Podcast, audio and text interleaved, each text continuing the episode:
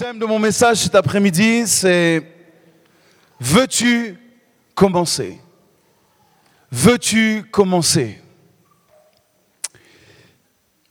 Est-ce que vous faites partie de ces gens qui aiment commencer des choses nouvelles? Vous aimez les nouveaux départs, vous aimez les nouveaux défis, les nouveaux challenges. Veux-tu commencer? J'aimerais juste commencer en donnant cette phrase et vous allez comprendre pourquoi cette phrase est là en introduction. J'aimerais simplement dire aujourd'hui qu'il y a un temps pour être envoyé et il y a un temps pour être révélé. Il y a un temps pour être envoyé et il y a un temps pour être envoyé. J'aimerais prendre un texte avec vous dans l'évangile de Matthieu, chapitre 4, verset 17. Matthieu, chapitre 4, verset 17. Écoutez ce qui est dit ici. Si toutefois vous n'avez pas de Bible, ça va s'afficher sur l'écran. Si toutefois vous avez une Bible et que vous l'avez oubliée, ne l'oubliez plus jamais. Venez à l'église avec votre Bible, ok? Matthieu 4, 17. Dès ce moment, Jésus commença à prêcher et à dire, repentez-vous, car le royaume des cieux est proche. Dès ce moment, juste pour vous rappeler qu'est-ce qu'il vient de se passer, Jésus vient d'être baptisé par Jean. Le ciel vient de s'ouvrir, le Saint-Esprit prend la forme d'une colombe et vient se poser sur Jésus. Jésus vient de passer 40 jours dans le désert, 40 jours seul, 40 jours de tentation, où le diable en personne est venu se présenter à lui. Et puis là, enfin, ce moment, ce moment où euh, il commence, il commence à prêcher. Jésus commence à prêcher. Quel âge a Jésus à ce moment-là? 30 ans, effectivement. Jésus a 30 ans à ce moment-là, quand il commence à prêcher. Il ne devient pas le Fils de Dieu à 30 ans. On le sait, il a toujours été le Fils de Dieu. Il est venu sur la terre en tant que Fils de Dieu, en tant que le Fils bien-aimé du Dieu Tout-Puissant. Il a été envoyé pour cela en tant que fils. Il a toujours été fils.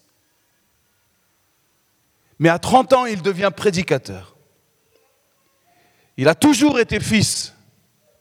Mais à 30 ans, il devient prédicateur. Pourquoi? Parce qu'il a été envoyé 30 ans auparavant. 30 ans auparavant. Et je le répète, il y a un temps pour être envoyé et il y a un temps pour être révélé.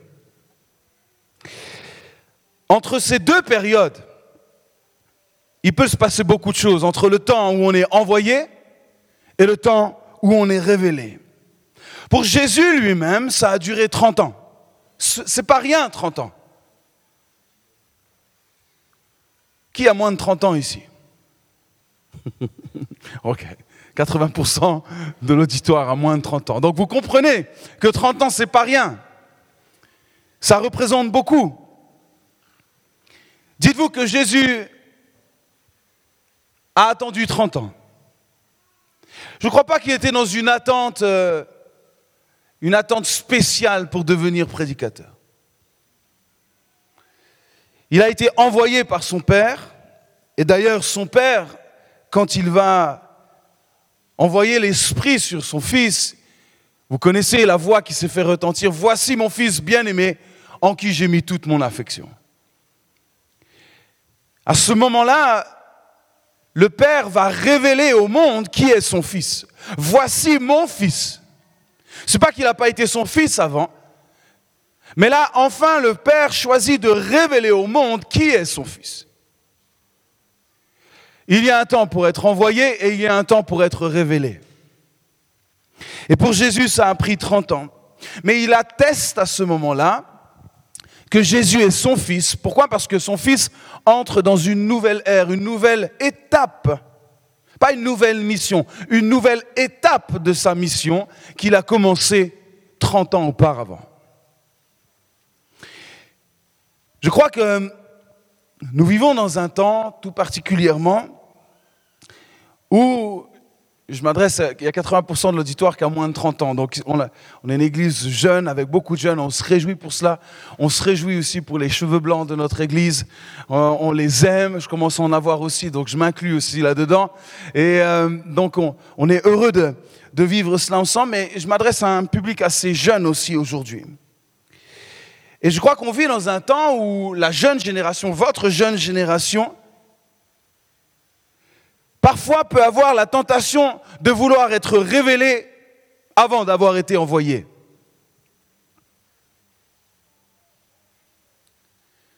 La tentation d'être révélé avant d'être envoyé. Et je réfléchissais un petit peu là-dessus, je méditais là-dessus ces derniers jours, et je me disais, mais pourquoi? Pourquoi il y a cette tentation? Chercher davantage à être révélé plutôt que d'être envoyé. Et je crois qu'il y a un désir ou un attachement où on donne beaucoup plus de valeur. Je vous ai posé la question tout à l'heure si vous étiez prêt à recevoir le message d'aujourd'hui. Parce que je crois que ce message est important. J'aimerais vraiment qu'on ouvre nos cœurs au fur et à mesure que le message va dérouler. Parce que je crois que cette génération, notre génération, la jeune génération qui est là, peut avoir la tentation d'accorder beaucoup plus de valeur à la reconnaissance qu'à l'obéissance.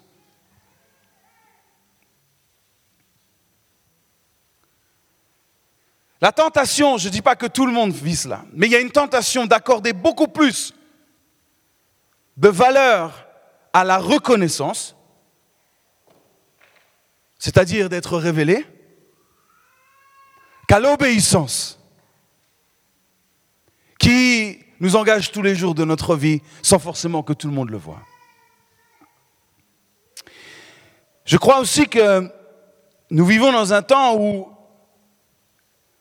les choses s'accélèrent, les choses vont vite. Il y a, certains disent c'est la génération micro-ondes, mais déjà c'est déjà loin, c'est la génération micro-ondes. Ça c'était ma génération. Nous on a connu le micro-ondes. Vous les jeunes, vous êtes nés avec le micro-ondes, ok? Où les choses vont très très vite, très très vite et de plus en plus vite. Et la semaine dernière, David nous a parlé avec beaucoup de sagesse justement sur la patience, sur euh, Trois clés de la sagesse, justement, selon, la parole de Dieu. Et je vous encourage à aller écouter ce message sur, euh, euh, sur les plateformes. Et je crois qu'il y a parfois comme une impatience par rapport au temps, au temps que Dieu a choisi pour chacun d'entre nous. Et je crois qu'il y, a, il y a cette tentation encore dans cette génération à vouloir être révélé sans patienter. C'est une génération qui veut tout tout de suite. On veut tout de suite. Et, et nous qui ne sommes plus forcément des jeunes, et peut-être encore ceux qui sont plus vieux que moi, on est aussi atteints un petit peu par cela. Les choses vont vite, très très vite, et on a de plus en plus de mal à attendre. À attendre. Ce matin, je prêchais dans une église à Rive-de-Gier. J'ai découvert la belle ville de Rive-de-Gier. C'est extraordinaire. Et, euh, Mais ce qui m'a réjoui, honnêtement, ce qui m'a réjoui ce matin, c'est de voir l'œuvre que Dieu est en train de faire dans cette ville. Cette œuvre a des décennies, le, Seigneur a utilisé plusieurs saisons, plusieurs serviteurs et servantes du Seigneur pour que cette Église aujourd'hui puisse entrer dans une nouvelle saison. Et je me suis réjoui de voir le lieu dans lequel il se trouve. Il vient d'acquérir un tout nouveau lieu, c'est extraordinaire. Mais il a fallu patienter. Il a fallu attendre. Il a fallu travailler. Il a fallu obéir. Jusqu'à ce que Dieu révèle petit à petit et ouvre des choses nouvelles. Pourquoi il y a la tentation de, ne pas vouloir patienter? Parce que je crois, parfois nous attachons beaucoup plus de valeur à la popularité qu'à la fidélité.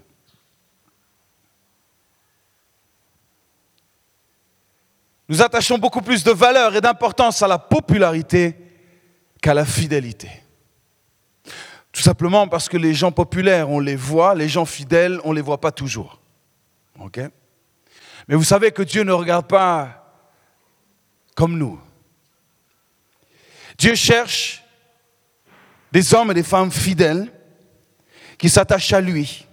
Jésus n'a jamais cherché et moi, je vais chercher à, sortir de ce rayon de soleil qui, euh, depuis tout à l'heure, commence à m'éblouir, mais on l'a chanté ébloui. Et là, c'est. Euh, voilà. Jésus n'a jamais cherché à être reconnu.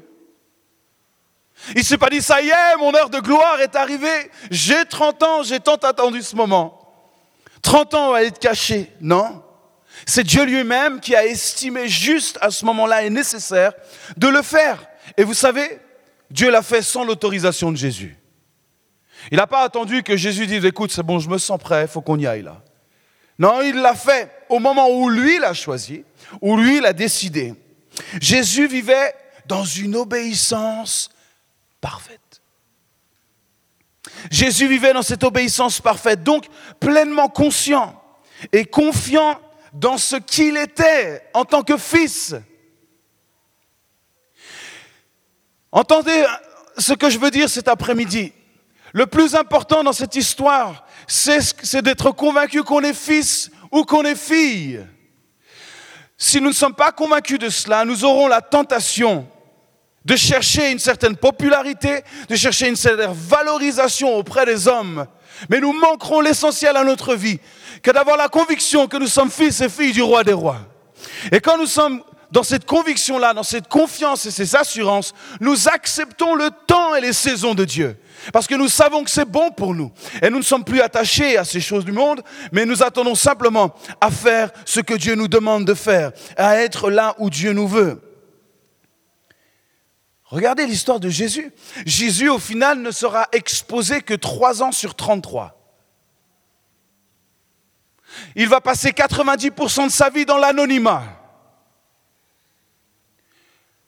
Mon ami, il vaut mieux que tu passes 90% de ta vie dans l'anonymat, mais quand Jésus ou quand Dieu choisit de te révéler, tu auras beaucoup plus d'impact que toi d'essayer, par tes propres forces et par tes propres moyens, de faire ou de devenir quelqu'un, ou de ressembler à quelqu'un, et de perdre ton temps à vouloir être quelqu'un d'autre, plutôt que de assurer que tu es fils et que tu es fille. C'est tellement plus simple, tellement plus reposant et tellement plus doux pour l'âme. Jésus commence à prêcher, oui, il commence. Ma question de départ, mon thème, c'est, veux-tu commencer? Jésus va commencer à prêcher à 30 ans. Mais la réalité, les amis, c'est qu'il aime Dieu depuis 30 ans. Il l'aime. Oui, il va commencer à prêcher à 30 ans, mais il écoute Dieu depuis 30 ans. Depuis 30 ans, il est avec lui, il est dans cette relation avec lui. Oui, il va commencer à prêcher, mais il obéit à Dieu depuis 30 ans.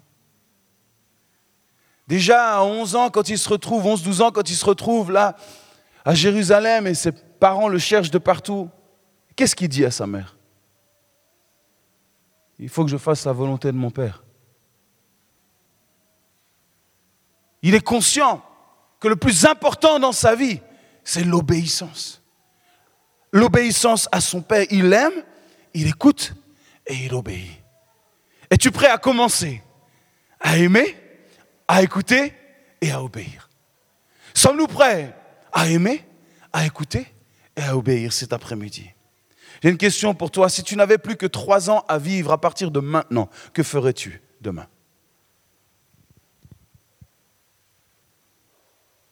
S'il ne te restait plus que trois ans à vivre, que ferais-tu? Dès ce soir en rentrant ou dès demain, que ferais-tu? Serais-tu en train de dire, vite, vite, vite, il faut que j'aime, il faut que j'écoute, il faut que j'obéisse? Ou serais-tu en paix en disant, je suis déjà en marche, je suis déjà fils, je suis fille, je n'ai rien à craindre, ma vie est dans les mains du Seigneur, je n'ai pas peur de demain. Que serais-tu en train de faire. Après son baptême d'eau, après l'approbation du Père et du Saint-Esprit venant sur lui, Jésus commence. Il commence. J'aime le fait qu'il nous ait dit que Jésus va commencer. J'aimerais nous interpeller cet après-midi à commencer pour les bonnes choses, à commencer à mettre les bonnes priorités dans notre vie, à commencer à vivre la mission que Dieu nous appelle à vivre. Il n'est jamais trop tard pour commencer. Il n'est jamais trop tard, c'est vrai. Mais la question, c'est commencer quoi aujourd'hui? Commencer quoi? Poursuivre quoi? Courir pour qui ou pourquoi Jésus prêche, effectivement, il devient cette personne publique, mais en réalité, il est déjà dans cette mission depuis 30 ans. Comme je l'ai dit, je ne pense pas que Jésus avait un rêve et celui d'être prédicateur. Je ne pense pas que c'était son rêve. Je ne pense pas que c'était son objectif de sa vie. Je ne pense pas qu'en venant sur terre, il a dit Fais de moi un grand prédicateur. Fais de moi un homme connu pour les prédications que je donnerai. Je ne pense pas qu'enseigner les autres était le but ultime de sa vie. Je ne pense pas que c'était les objectifs de Jésus. Je ne pense pas non plus que Jésus a réfléchi pendant 30 ans sur le plan de carrière qu'il aurait dans les trois dernières années. Il me reste trois ans, il faut que j'ai un plan très stratégique. Je vais monter un plan pour que les gens puissent vraiment me suivre, les gens me like, les gens me follow et les gens s'abonnent à moi. Jésus n'avait pas cherché des gens qui s'abonnent à lui. Il a cherché des gens qui s'abandonnent à lui. C'est différent. Hmm. Je vous ai dit, est-ce qu'il y a de la place un petit peu pour ce message cet après-midi? Ce mois-ci, on commence une thématique, c'est la thématique du royaume de Dieu. Et tout le mois, on va parler du royaume de Dieu. Et vous savez ce que Jésus a prêché tout au long de sa vie? Enfin, sur les trois, trois années qu'il a eues? Le royaume de Dieu. Pourquoi il a pu le prêcher Parce qu'il vivait le royaume de Dieu. Pendant 30 ans, il l'a vécu, donc il a pu l'enseigner, le partager. Mais il l'a vécu pendant que personne ne pouvait même le soupçonner. Jésus n'a pas prêché pour révéler ses talents d'orateur, il a prêché pour révéler celui qui l'avait envoyé en mission. Pour révéler celui qui l'avait appelé. Et Jésus a suivi, poursuivi avec passion la mission que le Père lui avait donnée. Et j'aimerais te dire aujourd'hui que c'est possible de commencer à vivre la mission à laquelle Dieu t'appelle. Tu peux commencer à entrer dans cette mission. Est-ce que ça veut dire que demain, tu vas être populaire? Non, et peut-être tu ne seras jamais populaire. Mais vaut mieux être non populaire aux yeux des hommes, mais que Dieu puisse te sourire le jour où tu vas te pointer devant lui viens, entre, entre. Bien sûr que je te connais. Bien sûr que je sais qui tu es. Bien sûr, on a vécu toutes ces années ensemble. Jésus a poursuivi cette passion qu'il avait depuis le début. Il le dira, ma nourriture, c'est de faire la volonté de mon Père. Je ne dis uniquement ce que le Père me dit de dire. Je ne fais uniquement ce que le Père me dit de faire. Je suis en mission. Je suis en mission pour mon Père. Lisez l'évangile de Jean. Vous verrez que Jésus ne peut pas parler de lui-même sans parler de son Père. Le Père qui m'a envoyé, le Père qui m'a choisi, le Père qui m'a envoyé, le Père qui m'a envoyé, le Père, il est en mission. Pour qui? Pour le Père. Il est en mission pour le Père, pour faire connaître le Père. Il dit, si vous m'avez vu, vous avez vu le Père. Il fait révéler le Père. C'est ça qui, qui l'anime. Je veux révéler qui est mon Père l'amour du Père.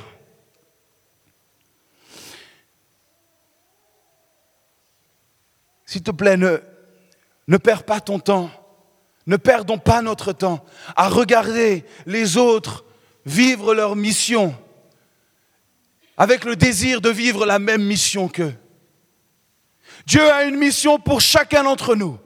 Une mission sur mesure, taillée sur mesure. Pourquoi? Parce que nous sommes tous uniques, nous sommes tous différents et nous avons une mission spécifique à laquelle Dieu nous appelle. Ne perds pas ton temps à regarder ce que les autres font et à vouloir essayer d'être comme eux ou faire comme eux. Tu perds ton temps et tu passes à côté de vivre réellement la mission à laquelle Dieu t'appelle.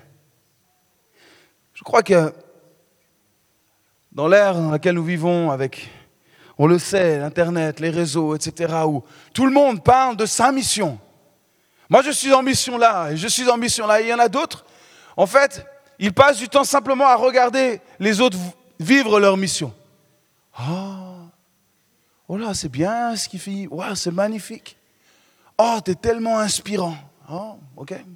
Plus trop ce que ça veut dire, ça, vraiment, aujourd'hui. Tout le monde dit, tu es tellement inspirant, tellement. Et les gens regardent l'émission des autres. c'est beau ce qu'ils vivent. Oh, c'est magnifique. Waouh! J'aimerais vivre ce qu'ils vivent. Mon ami, tu ne vivras jamais ce que eux vivent. Tu vivras soit en les regardant, soit en vivant pleinement ce que Dieu t'appelle à vivre. Et vaut mieux, dès à présent, commencer à vouloir vivre le projet que Dieu a pour toi. Comment? On l'a dit tout à l'heure. Aime, écoute, obéis. Aime, écoute, obéis. Qui? Le Père. C'est lui qui envoie. C'est lui qui envoie ses ouvriers. C'est lui qui envoie ses enfants. Mes amis, arrêtons de regarder. Mais il est temps de commencer maintenant. Arrête de regarder. Commence. Commence toi-même. Arrête de simplement t'inspirer. Il faut prier et pas juste s'inspirer. Parce que regarder les autres, ça c'est la facilité. Mais Jésus nous engage à vivre le même chemin que lui a tracé. Un chemin d'obéissance, un chemin de soumission, un chemin de foi.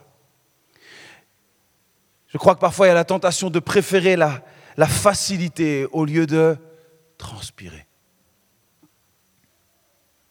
Si Jésus a transpiré des, grumeaux de sang dans le jardin de Gethsemane, ne pensons pas que nous, nous n'allons pas transpirer à vivre la mission à laquelle Dieu nous a appelés. Alors nous n'aurons plus à, Dieu merci, à avoir des grumeaux de sang qui coulent le long de notre visage par l'angoisse que nous pouvons ressentir, parce que personne ne pouvait supporter ce que lui a supporté. Mais cependant, cependant, nous sommes appelés, nous sommes appelés à entrer dans cette mission et à vivre cette mission. Ça fait quelques années que, par la grâce de Dieu, je, suis dans le ministère pastoral. Ça fait une petite vingtaine d'années maintenant. Et c'est vrai que j'ai rencontré pas mal de gens. J'ai discuté pas mal de gens. J'ai vu pas mal de gens en rendez-vous, en, en entretien pastoral, comme on appelle ça. Mais cette semaine, alors que j'étais au bureau, j'ai entendu quelque chose que j'ai rarement entendu. Vous voulez savoir? Je ne veux pas dévoiler un secret de quelqu'un, ne vous inquiétez pas. Je n'ai pas le droit de faire ça. Surtout pas là. Alors je ne sais pas si je peux citer le nom de cette personne. C'est Marc. Voilà.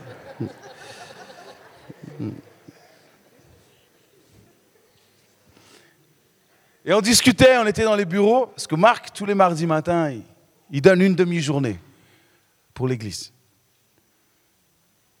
Il vient généreusement donner une demi-journée pour traiter pas mal de choses. Et c'est précieux de l'avoir. Et puis on discutait, on se projetait un peu, comme on aime bien faire de temps en temps en buvant un café. On rêve pour des choses. Et puis en, rigolant comme ça, je lui dis, oh, de toute façon, toi, toi, on va t'envoyer en Ouzbékistan. Et vous savez ce qu'il m'a répondu? Je suis prêt à partir n'importe où. Il m'a dit, je suis prêt à partir n'importe où. Bon, il n'en a pas parlé à Alexandra encore, mais... Euh, mais je sais, je sais, Alexandra, vous avez le même désir. Il m'a dit, je suis prêt à partir n'importe où aujourd'hui. Ça, je ne l'ai pas entendu souvent dans ma vie. Des gens qui disent, je suis prêt à partir. Maintenant, n'importe où. Où Dieu me voudra. Ça, c'est une personne qui a commencé à aimer, qui a commencé à écouter, qui a commencé à obéir. Parce qu'une personne ne peut pas dire ça si elle n'a pas commencé à aimer, si elle n'a pas commencé à écouter et si elle n'a pas commencé à obéir. Vous savez pourquoi je peux dire ça? C'est parce qu'ils ont commencé à obéir quand, il y a 18 mois, le Seigneur a commencé à taper à la porte de leur cœur en disant hey, ce serait peut-être bon pour vous que vous puissiez aller vous former pendant quelques, pendant quelques mois. Qu'est-ce qu'ils ont fait? Ils ont obéi. Ils ont pris leurs deux enfants et ils sont partis à Stockholm se former à l'école biblique SOS. Et ils ont vécu dans 25 mètres carrés pendant neuf mois. Alexandra, elle est partie enseigner dans un, c'était quoi, un, collège, lycée? Un collège en suédois. Elle ne parle pas un mot de suédois. Elle est partie. Le matin, c'était toute une expédition. Ils mettaient les enfants sur les vélos et puis hop, ils, ils ont vécu. Mais vous savez, les amis, oui, il faut transpirer. Mais parlez juste quelques secondes avec eux et vous verrez si la joie du Seigneur n'est pas ce qui ressort le plus de leur vie. Parce que ce que Dieu est capable de faire dans une vie qui choisit de l'aimer, de l'écouter, de lui obéir, dépasse tout ce que le monde peut vous offrir. Quand vous choisissez d'être là où Dieu vous envoie. Je sais, parce qu'on les connaît depuis quelques années maintenant, leur but, ce n'est en aucun cas d'être révélés. Mais je dirais, ils auront le moment où Dieu révélera réellement qui ils sont. Et ça, ce n'est pas un homme qui le fait, c'est Dieu qui le fait lui-même. Pour l'instant, ils sont là, ils aiment, ils écoutent et ils obéissent. Et toute notre vie, nous devons nous assurer d'être dans cette dynamique-là. Je suis prêt à aller n'importe où. Dieu t'a entendu, Marc, et il vous enverra. Il vous enverra.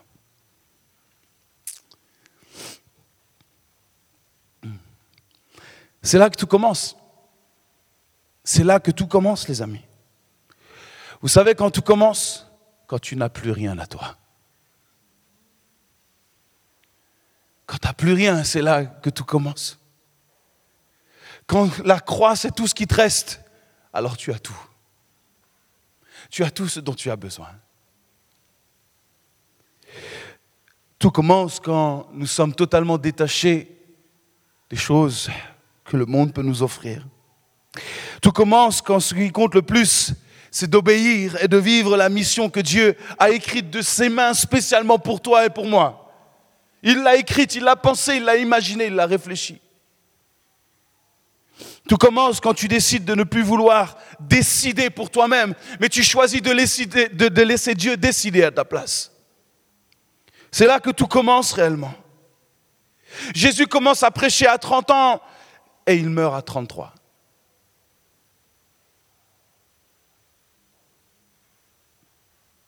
Commence à 30, finit à 33.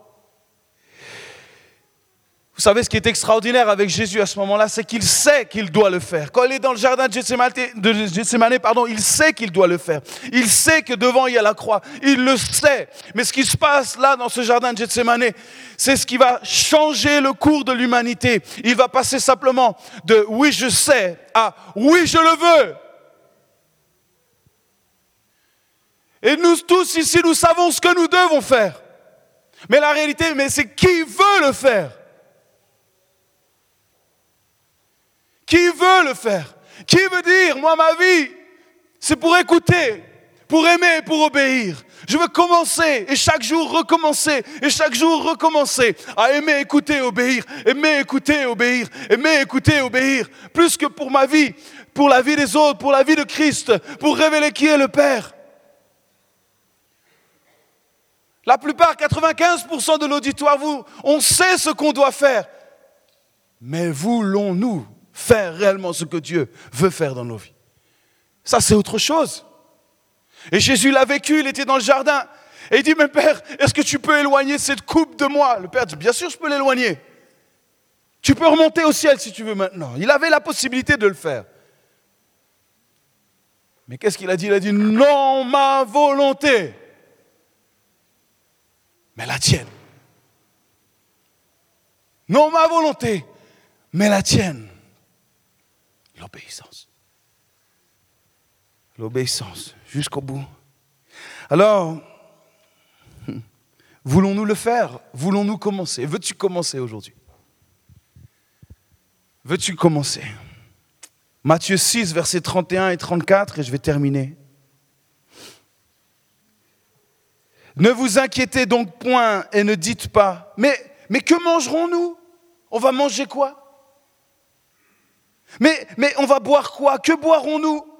De quoi serons-nous vêtus? J'aime en fait que, dans l'Évangile, il, nous parle de ça, parce que Dieu est, conscient que l'être humain va, chercher. Sa préoccupation, c'est de nourrir, manger, habiter quelque part. Ça, c'est la préoccupation humaine normal, je dois dire. Oui, on a besoin de se manger, oui, on a besoin de se vêtir, oui, on a besoin d'une adresse, d'habiter quelque part. Oui, Dieu est conscient de cela et il le dit, je suis conscient de ça. Et c'est pas mal de, désirer à manger, d'avoir des habits et d'avoir une maison. C'est pas mal ça. Dieu n'a rien contre cela. Il dit, je suis conscient de cela. Mais écoutez ce qu'il dit. Car toutes ces choses ce sont les païens qui les recherchent. Il y a une différence entre les rechercher. C'est-à-dire, les rechercher, ça veut dire, ils vivent pour cela. C'est leur objectif. Avoir une belle maison, les plus beaux habits et les plus beaux repas. Ça, c'est l'objectif de ceux qui ne connaissent pas réellement qui est Jésus-Christ. Leur existence tourne autour de ces trois choses. Écoutez ce qu'il dit. Votre Père céleste sait que vous en avez besoin. Il le sait. Et ça, c'est rassurant.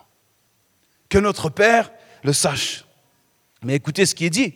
Cherchez premièrement le royaume et la justice de Dieu et toutes ces choses. Qu'est-ce que c'est toutes ces choses? Tout ça, la nourriture, le vêtement, le logement, toutes ces choses. Qu'est-ce qu'il nous dit? Vous ne les obtiendrez jamais, vous ne les méritez pas. Non, elle a dit toutes ces choses vous seront. Vous seront donnés. Vendus Donnés. Prêtés Donnés. Toutes ces choses vous seront données. Ma question cet après-midi, veux-tu commencer à chercher, premièrement, le royaume de Dieu, à vivre pour son royaume, à vivre la mission extraordinaire qu'il a pour toi et pour chacun? Mettre Dieu en priorité. Je voulais illustrer, juste pour terminer, mais je n'ai pas trouvé les accessoires pour le faire. Imaginez, imaginez que ici vous aviez, vous aviez, un, comme un grand bocal et qu'on aurait pris comme des pierres pour symboliser les, les priorités, les trois priorités. Nous se nourrir, se vêtir et se loger. Et puis, on choisit un ordre de priorité pour ces choses. Et puis vous auriez quand même une pierre qui est le royaume de Dieu. OK? Quand même, parce qu'on est quand même chrétien, donc on y pense quand même de temps en temps, OK? Et on a, on, a, on a le royaume de Dieu. Et puis là, en fait, il faut faire un choix. Quelle est la première chose que je vais mettre? Quelle est la priorité que je vais mettre dans ma vie? Ce bocal représente notre vie. Quelle est la priorité? La réalité, c'est que si vous mettez d'abord les priorités humaines, vous prenez votre, euh, je ne sais pas, le vêtement, le logement, et puis la nourriture, c'est-à-dire voilà, le bien-être.